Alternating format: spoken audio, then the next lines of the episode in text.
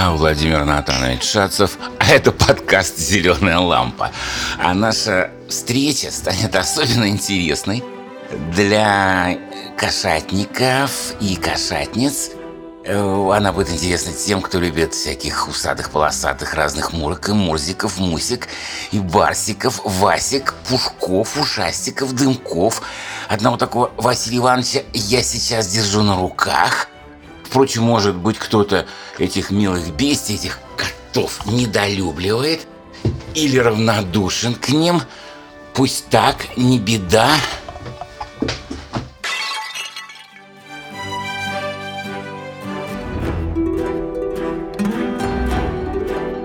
Кота Вася не удалось удержать, он умчался – Итак, может быть, вы недолюбливаете котов, но тогда полагаю, что, может быть, вы уважаете не реальных, а литературных. А их много. Знаком ли вам «Кот Варюга», рассказ Константина Георгиевича Паустовского? Мне хотелось бы сравнить его с «Макавити». Это стихотворение Томаса Стернса Эллиота.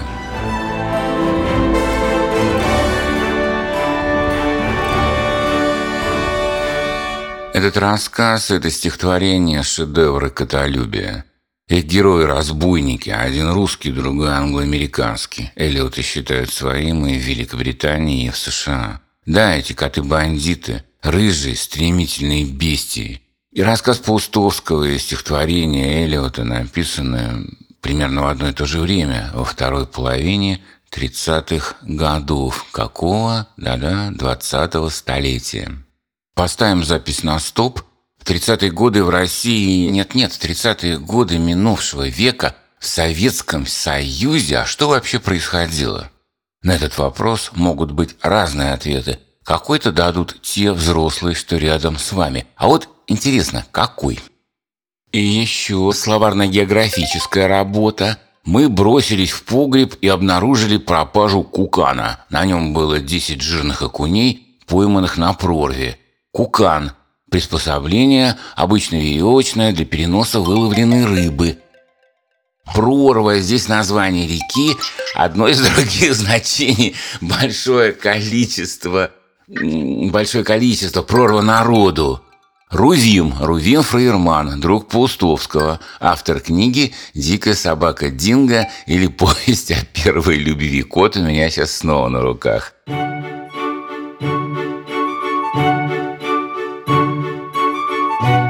Тем, как слушать рассказ Паустовского, обратите внимание на вопросы к нему. Вам нравится кот Варюга? Если да, то почему? Если нет, то почему? А как вы думаете, этот кот нравится автору? События, описанные в рассказе, могли происходить веком раньше или веком позже? Если да, то почему? Если нет, то почему?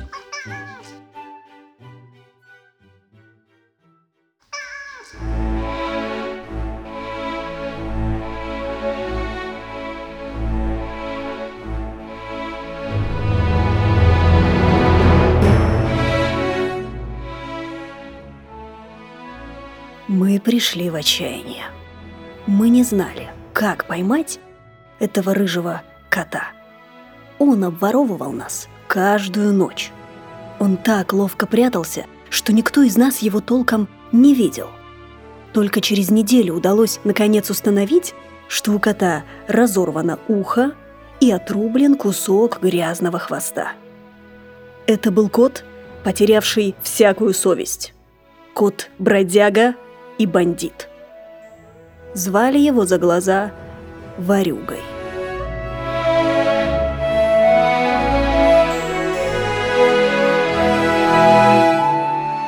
Он воровал все – рыбу, мясо, сметану и хлеб. Однажды он даже разрыл в чулане жестяную банку с червями. Их он не съел, но на разрытую банку сбежались куры и склевали весь наш запас червей. Объевшиеся куры лежали на солнце и стонали. Мы ходили около них и ругались, но рыбная ловля все равно была сорвана. Почти месяц мы потратили на то, чтобы выследить рыжего кота. Деревенские мальчишки помогали нам в этом. Однажды они примчались и рассказали, что на рассвете кот пронесся, приседая через огороды, и протащил в зубах кукан с окунями. Мы бросились в погреб и обнаружили пропажу кукана.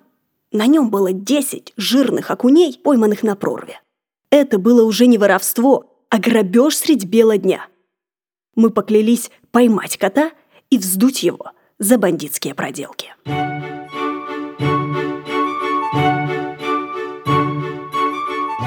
Кот попался этим же вечером.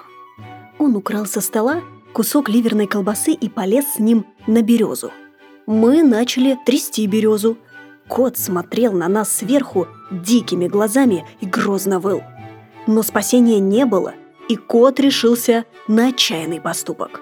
С ужасающим воем он сорвался с березы, упал на землю, подскочил, как футбольный мяч, и умчался под дом.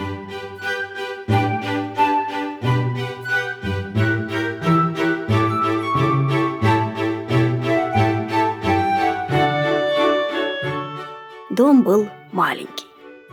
Он стоял в глухом заброшенном саду. Каждую ночь нас будил стук диких яблок, падавших с веток на его тесовую крышу. Дом был завален удочками, дробью, яблоками и сухими листьями. Мы в нем только ночевали. Все дни от рассвета до темноты мы проводили на берегах бесчисленных протоков и озер. Там мы ловили рыбу и разводили костры в прибрежных зарослях – чтобы пройти к берегу озер, приходилось вытаптывать узкие тропинки в душистых высоких травах. Их венчики качались над головами и осыпали плечи желтой цветочной пылью.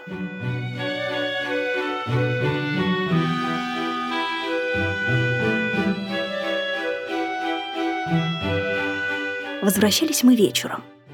Исцарапанные шиповником, усталые, сожженные солнцем, со связками серебристой рыбы — и каждый раз нас встречали рассказами о новых босяцких выходках рыжего кота. Но, наконец, кот попался. Он залез под дом в единственный узкий лаз. Выхода оттуда не было. Мы заложили лаз старой рыболовной сетью и начали ждать. Но кот не выходил. Он противно выл, как подземный дух. Выл непрерывно и без всякого утомления. Прошел час, два, три. Пора было ложиться спать, но кот выл и ругался под домом. И это действовало нам на нервы. Тогда был вызван Ленька, сын деревенского сапожника. Ленька славился бесстрашием и ловкостью. Ему поручили вытащить из-под дома кота. Ленька взял шелковую леску, привязал к ней за хвост пойманную днем плотицу и закинул ее через лаз в подполье. Вой прекратился. Мы услышали хруст и хищное щелканье. Кот вцепился зубами в рыбью голову. Он вцепился мертвой хваткой. Ленька потащил за леску. Кот отчаянно упирался. Но Ленька был сильнее, и кроме того, кот не хотел выпускать вкусную рыбу. Через минуту голова кота с зажатой в зубах плотицей показалась в отверстии лаза. Ленька схватил кота за шиворот и поднял над землей. Мы впервые его рассмотрели как следует. Кот зажмурил глаза и прижал уши. Хвост он на всякий случай подобрал под себя. Это оказался тощий, несмотря на постоянное воровство, огненно-рыжий кот-беспризорник с белыми подпалинами на животе. Рассмотрев кота, Рувим задумчиво спросил. Что же нам с ним делать? «Выдрать», — сказал я. «Не поможет», — сказал Ленька. «У него с детства характер такой. Попробуйте его накормить как следует». Кот ждал, зажмурив глаза.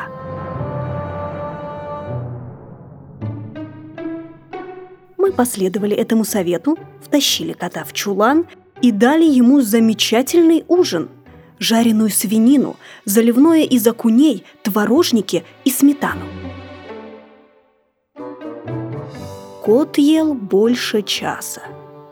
Он вышел из чулана, пошатываясь, сел на пороге и мылся, поглядывая на нас и на низкие звезды зелеными нахальными глазами. После умывания он долго фыркал и терся головой о пол. Это, очевидно, должно было обозначать веселье. Мы боялись, что он протрет себе шерсть на затылке. Потом кот перевернулся на спину, поймал свой хвост, пожевал его, выплюнул, растянулся у печки и мирно захрапел.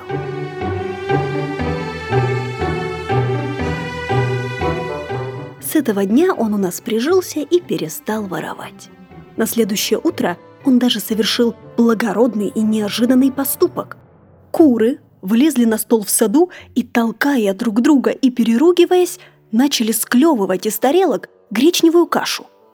Кот, дрожа от негодования, прокрался к курам и с коротким победным криком прыгнул на стол. Куры взлетели с отчаянным воплем. Они перевернули кувшин с молоком и бросились, теряя перья, удирать из сада.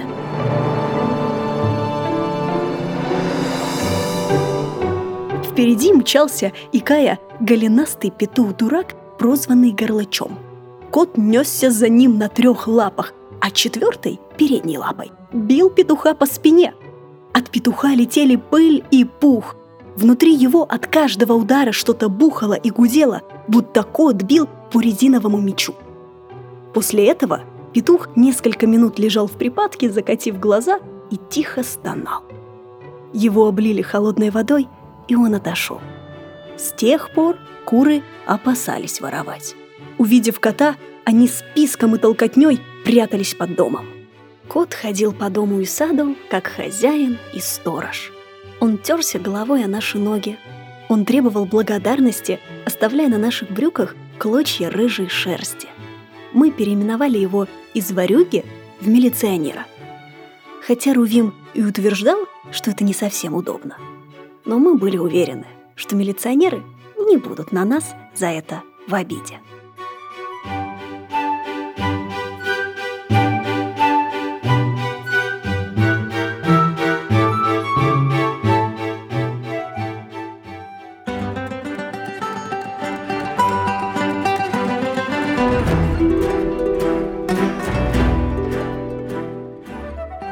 И еще раз вопросы, которые уже прежде были заданы. Вам нравится этот рыжий кот-бандит? Если да, то почему? Если нет, то почему? Нравится ли кот автору? Если да, то почему? Если нет, то почему? События, описанные в рассказе, могли бы происходить веком раньше или веком позже. Если да, то почему? Если нет, то почему? Плюс еще рекомендации по дополнительному чтению. Как помните, кот, прежде прозванный Варюгой, получает новое имя и новую деятельность. Мы переименовали его из Варюги в милиционера. Советую прочитать чем-то похожую повесть. Ее автор – чешский художник и писатель Йозеф Лада. Она называется о хитрой куме лисе. Авторы, конечно, очень разные.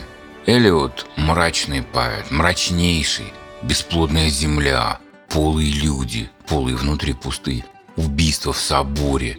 Такие названия у Паустовского невозможны. У него все больше летние дни, резиновая лодка, зайчьи лапы – В общем, все разное, кроме времени написания и внешности стремительных персонажей. У Эллиота есть стихотворный сборник «Практическое котоведение». Рассказ Макавити здесь самый, на мой взгляд, интересный. Вот я сейчас чувствую, что надо провести еще одну словарно-историческую работу. Что такое Скотланд-Ярд? Место в Лондоне, где штаб-квартира британской полиции – в Москве полицию часто обозначают адресом Петровка, 38. А Бонапарт, таков в переводе Маршака, в оригинале Napoleon of Crime. Вот кто это? Наполеон Бонапарт, великий полководец, император Франции. Здесь это значит невероятный изобретательный злодей, гениальный злодей.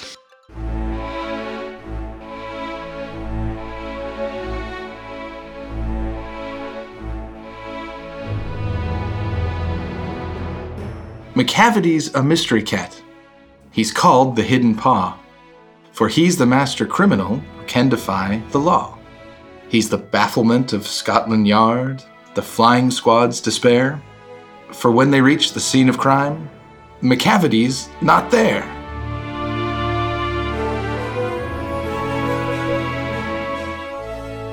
Макавити – волшебный кот. У нас его зовут незримой лапой, потому что он – великий плут. В тупик он ставит Скотланд-Ярд, любой патруль, пикет. Где был он миг тому назад, его и духу нет. Макавити, Макавити, таинственный Макавити. Законы наши соблюдать его вы не заставите. Презрел он тяготение всемирного закон. На месте преступления ни разу не был он.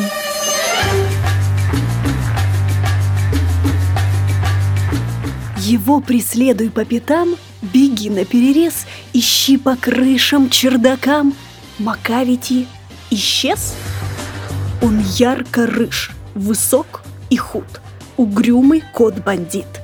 Глаза ввалились у него, но в оба он глядит. Морщины мысли и забот на лбу его легли. Усы не чесаны давно, и воротник в пыли. Он так и вьется на ходу змеей среди кустов.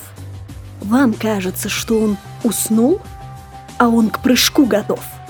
Макавите, Макавите, таинственный Макавите. Он дьявол в образе кота. Его вы не исправите. У вас на крыше на дворе встречает он рассвет, но на месте преступления никогда злодея нет. По виду он почтенный кот, от лап до бакенбард. Но оттиска его когтей не сделал Скотланд-Ярд. Но если ночью совершен на окорок налет, стекло разбито в парнике, цыплят не достает, ограблен сейф или певчий дрозд погиб во цвете лет, там без него не обошлось. Но там его уж нет. И если в министерстве исчезнет договор или в адмиралтействе чертеж похитит вор, и вы найдете чей-то след у входа в кабинет, искать его — напрасный труд. Злодея нет как нет. В секретном департаменте, наверное, скажут вам.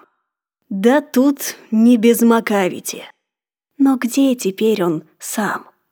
Он отдыхает в тишине и лижет рыжий хвост. Иль смертности мышей и крыс учитывает рост. Макавити, Макавити, единственный Макавити. Его вы не отравите, его вы не удавите. Он двадцать алиби подряд представит на суде как доказательство того, что не был он нигде. Я знаю множество других разбойников-котов. Но я уверен, убежден и присягнуть готов, что все коты, которых ждет и ловит Скотланд-Ярд, на побегушках у него, а он их Бонапарт.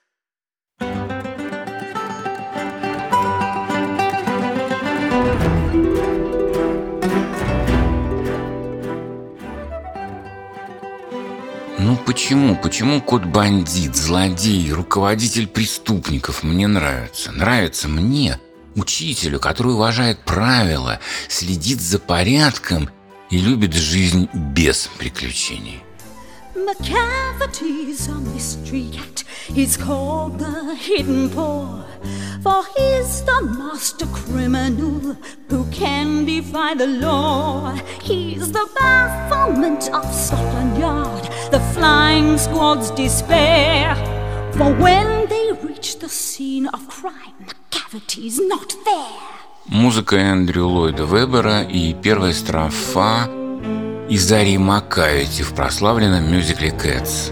Он основан на стихах из практического котоведения, как я уже говорил, лирические истории о неугомонных котофеях – исключение в мрачном творчестве Элиота. Так случается, что вечно печальный человек вдруг разражается бесподобной шуткой – вот Пушкин после зловещей по событиям трагедии Борис Годунов пишет забавнейшую поэму «Граф Нулин». Чего только не бывает. Так случилось, что в России очень полюбили англо-американского котика Макавити. Кроме Маршака, на русский знаменитое стихотворение переводили многие, ну многие. McCavity's a mystery cat. He's called the hidden paw. for he's the master criminal who can defy the law. He's the bafflement of Scotland Yard, the flying squad's despair. For when they reach the scene of crime, McCavity's not there.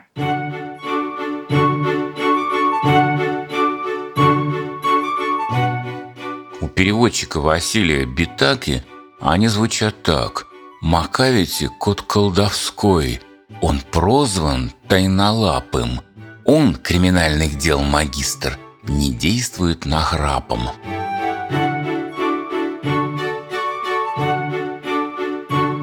У Сергея Степанова эти строчки звучат так.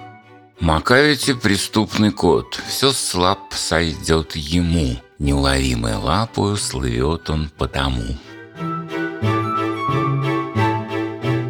У Андрея Сергеева «Никто ведь преступный кот по кличке Тайный Коготь. Беда несчастному, кого тот коготь мог потрогать.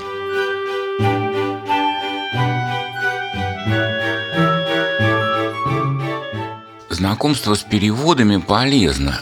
Когда вот разные переводы, мы видим, что существует несколько решений, а не одно правильное. И из Петербурга в Москву можно добраться разными путями, разными видами транспорта и за разное время. И не факт, что есть одно решение, единственное. Вариантов много. Вот так вот в жизни вариантов много.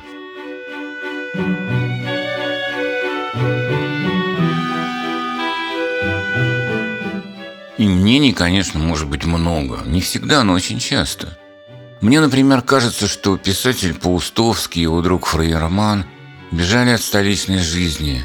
Им хотелось забыть бодрую и злую Москву. Хотелось раствориться в природе, цитирую. Дом был маленький, он стоял в глухом, заброшенном саду. Каждую ночь нас будил стук диких яблок, падавших с веток на его тесовую крышу. Дом был завален удочками, дробью, яблоками и сухими листьями.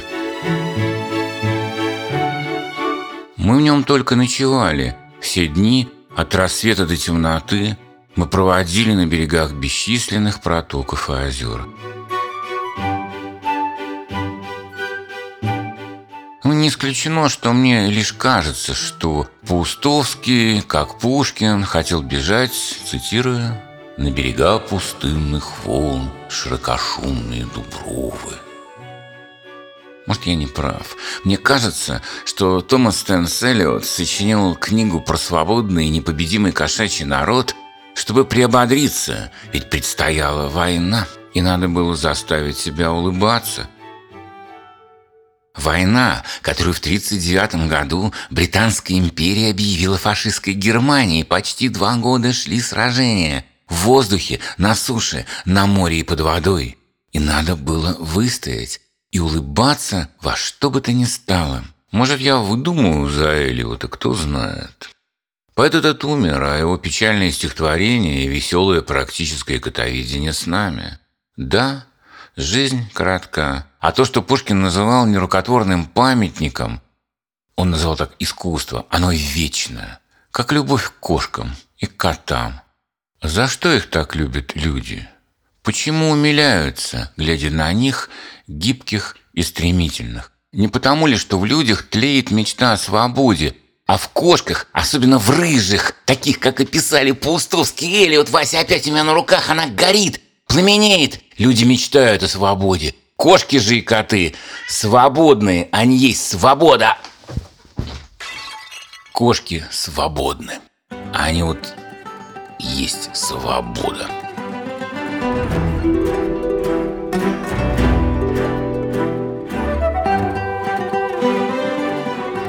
Над подкастом работали я, учитель литературы Владимир Натанович Шацев, актер Анастасия Фэм и Дилан Лейн, он же американский филолог на службе российского просвещения. Звукорежиссер и композитор Алексей Шманев, а также, конечно, администратор проекта Даниил Фрэнк. Еще у нас есть артист кот Василий Иванович Мурочкин. Не забывайте, что самый удобный способ слушать наш подкаст – это подписавшись на него через специальные приложения. Инструкции на нашем сайте lampa.fm. Вам нравится то, что мы делаем? Допустим, вы хотите нам помочь. Оставьте отзыв на iTunes или просто расскажите о нас в социальных сетях. До новых встреч у зеленой лампы. До новых встреч!